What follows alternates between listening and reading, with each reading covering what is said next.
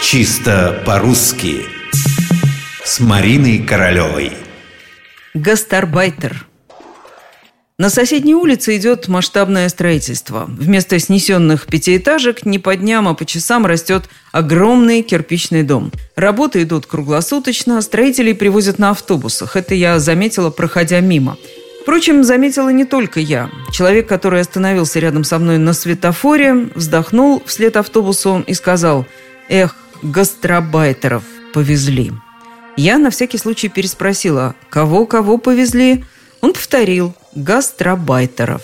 Ну что ж, поскольку слово «гастарбайтер» становится для нас привычным, да уже стало, в общем, хорошо бы выяснить, как оно правильно пишется и произносится – Прежде всего, это слово не имеет совершенно никакого отношения к медицинским терминам – гастриту, гастроэнтерологии, гастроскопии и прочим подобным словам.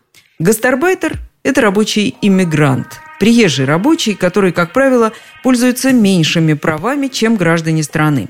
Замечу, это не российское изобретение, немецкое. Собственно, составлено слово из двух – гаст – гость и арбайтер – рабочий работник – Этакий гость рабочий.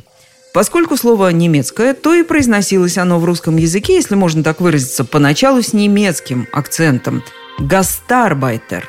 Можете мне не поверить, но именно такое произнесение было зафиксировано в словаре ударений Агеенко и Зарвы в 1993 году. «Гастарбайтер» совсем как в немецком – Боюсь только, что в реальности никто и никогда словарного варианта не придерживался. Для русского языка такое ударение не слишком удобное, не слишком характерное. Понятно, что оно сместилось ближе к концу слова «гастарбайтер», и все последние словари, и нормативные, и толковые, придерживаются именно такого ударения. Еще раз повторю только, что он гастарбайтер, а они гастарбайтеры –